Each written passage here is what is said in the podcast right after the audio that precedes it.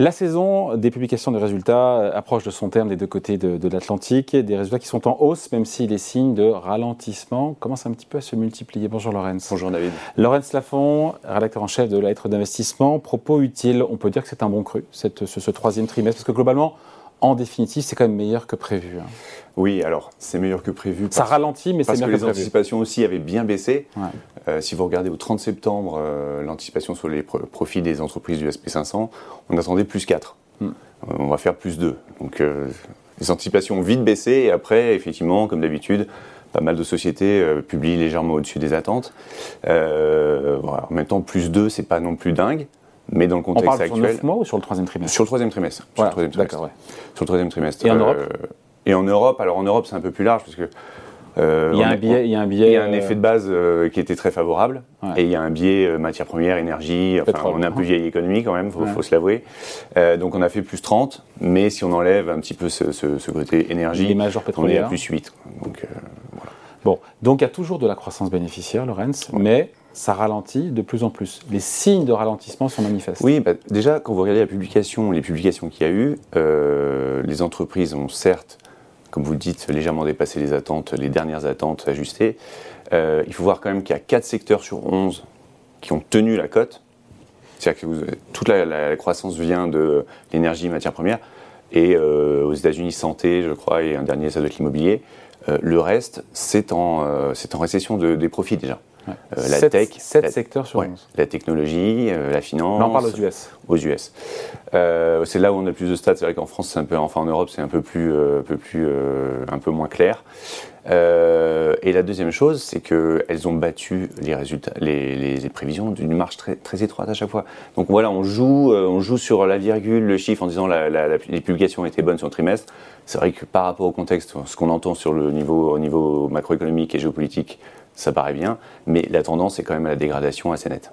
Bon, et les chiffres d'affaires, et on l'a vu juste avant avec euh, le patron d'Arkema, ont cru beaucoup plus vite que les profits. Bah, c'est ça, c'est que l'inflation euh, est forte, les entreprises tout de suite ont réagi en augmentant leur, euh, leur, prix, donc vous avez des chiffres d'affaires qui montent de 8-10%, c'est le rythme de l'inflation. En fait, vous n'avez pas d'activité, de, vraiment de volume en plus, vous avez surtout juste un ajustement des prix. Et euh, forcément, si vous avez des bénéfices qui sont à plus 2 et des chiffres d'affaires qui sont à plus 10, vous avez des marges qui, euh, se, qui se compriment. Donc ça, c'est aussi un signe quand même que ça se dégrade. Et si on veut se projeter un petit peu sur le, quatrième trimestre, euh, on voit que déjà aux États-Unis, cette fois-ci, on attend des bénéfices en recul. Ouais. Des chiffres d'affaires qui sont en hausse, donc je reviens là-dessus du fait de l'inflation. Mais quand on regarde les chiffres d'affaires en volume, et on a parlé juste avant, encore une fois, avec le patron d'Arkema, on a des chiffres d'affaires en volume qui sont parfois en recul. Oui, oui, il y a eu une vraie, il y a eu un vrai travail des entreprises pour euh, chercher euh, euh, justement à se rattraper sur les prix, mais sur les volumes, notamment sur les plus cycliques, vous avez déjà le signe d'une récession de l'activité qui est, qui, est, là et qui est nette. Bon, après la question c'est sur 2023. Parce qu'on ne sait pas, est-ce qu'il y aura récession ou pas? A priori, possiblement. Est-ce qu'elle sera plus ou moins sévère, légère, temporaire, plus longue? Et là, pour le coup, en fonction de ça, et on n'a pas la réponse, les, chiffres, les bénéfices vont soit stagner, soit baisser un peu, soit beaucoup. Ça, va baisser de, ça peut baisser de 5%, ça peut baisser de 25%. Mm. Historiquement, les grosses récessions, c'est 30, 40, 50% de baisse des, bénéfices, profits. Euh, les grosses récessions, c'est pas non plus euh, tous les 10 ans, c'est pas une obligation. Hein. C'est vrai qu'on a tous en tête 2008-2009. Euh, il est vrai que le, pour l'instant, ce, ce, qui est quand même dingue, c'est que les attentes des analystes pour 2023 sont encore dans le vert. C'est-à-dire qu'on attend un début d'année assez mou, mais grâce euh, au ralentissement qu'il y a eu sur la fin de l'année 2022, ils pensent qu'il y aura une croissance des bénéfices sur euh, la deuxième partie de 2023. Honnêtement, j'y crois pas deux secondes. Euh, la dégradation des bénéfices, on en a parlé. Continuellement, on révise à la baisse. Là, en un mois, on a perdu 4 points de croissance sur les estimations 2023. Donc, d'ici un mois, on sera déjà en décroissance sur les deux premiers trimestres et on sera revenu quasiment flat sur les deux derniers. Donc, la dynamique est négative parce que voilà, on a parlé de la capacité des entreprises à relever les prix. C'était faisable dans une économie qui tournait encore. Euh, l'année prochaine, vous avez l'effet des hausses de taux qui commence à se faire sentir sérieusement sur l'activité. Donc vous avez des consommateurs qui ont moins de pouvoir d'achat. Vous avez des consommateurs qui sont confrontés à des licenciements. On voit que ça démarre aux États-Unis quand même sur des grands groupes, donc les petits vont suivre. Et vous avez des entreprises qui ne vont pas être capables continuellement d'augmenter leurs tarifs de 8-10%. Donc forcément, il va y avoir une moindre activité euh, sur le, chiffre d'affaires, sur les Donc, volumes. Donc récession bénéficiaire pour 2023, mais de quel ordre? C'est ça le sujet. Ça, c'est, non, c'est ça la clé. Bien sûr.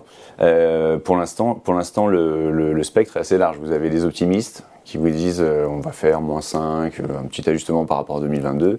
Et dans les versions les plus basses, on est à moins 20, euh, moins 25. Et là, ça change totalement l'équation, d'autant que les analystes attendent pour l'instant toujours du 0 plus en termes de, croissance bénéficiaire sur 2023. C'est ça, c'est ça. Donc le, le hiatus, il est, il est, double quelque part. Vous avez, oui, vous avez les prévisions euh, globales et les prévisions par analystes qui sont quand même complètement décalées.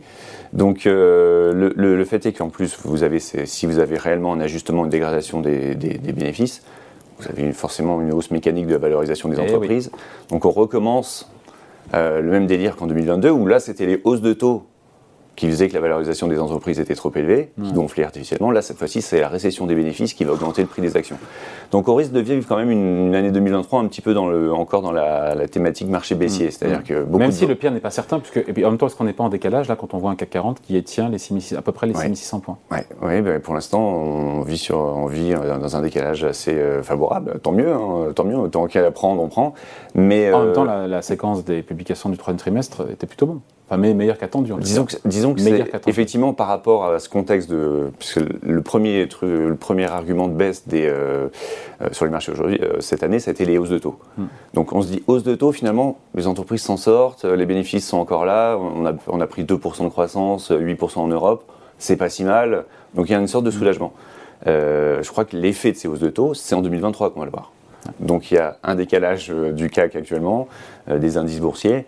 Euh, on va vivre encore une année de, je pense, de, haut et de bas de volatilité parce qu'il y a cette incertitude. Il y a, comme vous le dites, certains qui pensent que les bénéfices vont être stables, d'autres qui pensent que ça va corriger de 20.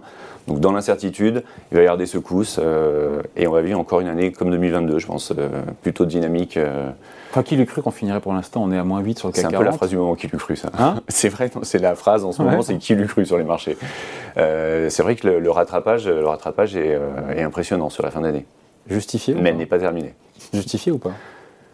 Euh, oui, justifié pour les, éléments de, très court terme. Ouais. Bon, on, fera un point en fin d'année, on se Parce que c'est vrai que sur les, sur les valorisations, il y avait quelque chose à jouer euh, quand on était euh, sur les 5006, 5007. maintenant, il faudra voir. On a pris quasiment 1000 points, 800 points one way. Hein. 1000 mmh, points, ouais, quasiment. Sur le CAC 40. C'est beau. Allez, point de vue signé Laurence Lafont, rédacteur en chef de la lettre d'investissement Propos Utile. Merci Laurence. Merci David.